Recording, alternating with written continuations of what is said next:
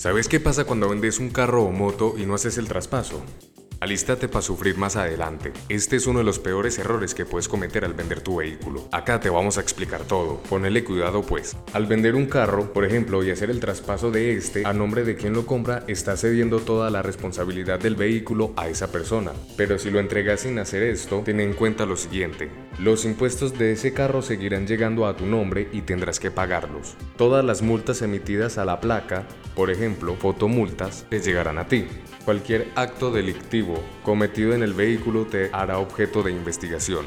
Generalmente las personas que hacen una venta de esta forma se van olvidando del vehículo y 10 años después cuando quieren hacer un trámite como renovar su licencia, encuentran que tienen que pagar los impuestos del carro de los 10 años y un sinfín de multas. Sabiendo esto, nunca, pero nunca vendas un carro o moto sin hacer el traspaso y tampoco es recomendable comprar uno que no quede a tu nombre.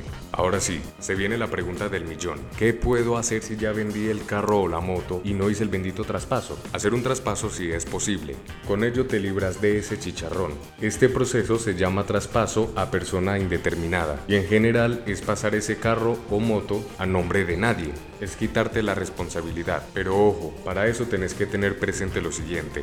El traspaso a persona indeterminada es un procedimiento que permite transferir la propiedad de un vehículo cuando el propietario original ha perdido la posesión del mismo y su paradero es desconocido. Este tipo de traspaso es útil en situaciones en las cuales no se puede localizar al propietario o cuando ha pasado un periodo considerable de tiempo desde que se perdió la posesión. Aquí te contamos cuáles son los requisitos para realizar este trámite. Paz y salvo del impuesto departamental. Formato único de solicitud de trámite. Paz y salvo por concepto de infracciones de tránsito, inscripción en el Registro Único Nacional de Tránsito, certificado de existencia y representación legal con vigencia no mayor a 30 días. Aplica para los propietarios que son persona jurídica. Cuando se trate de traspaso indeterminado y el propietario haya fallecido, los herederos podrán realizar este trámite adjuntando la escritura pública de sucesión o sentencia. Ten en cuenta que el propietario debe presentar un documento en el que manifieste la fecha y las razones por las cuales perdió la posesión del vehículo y que desconoce su paradero, mínimo hace tres años.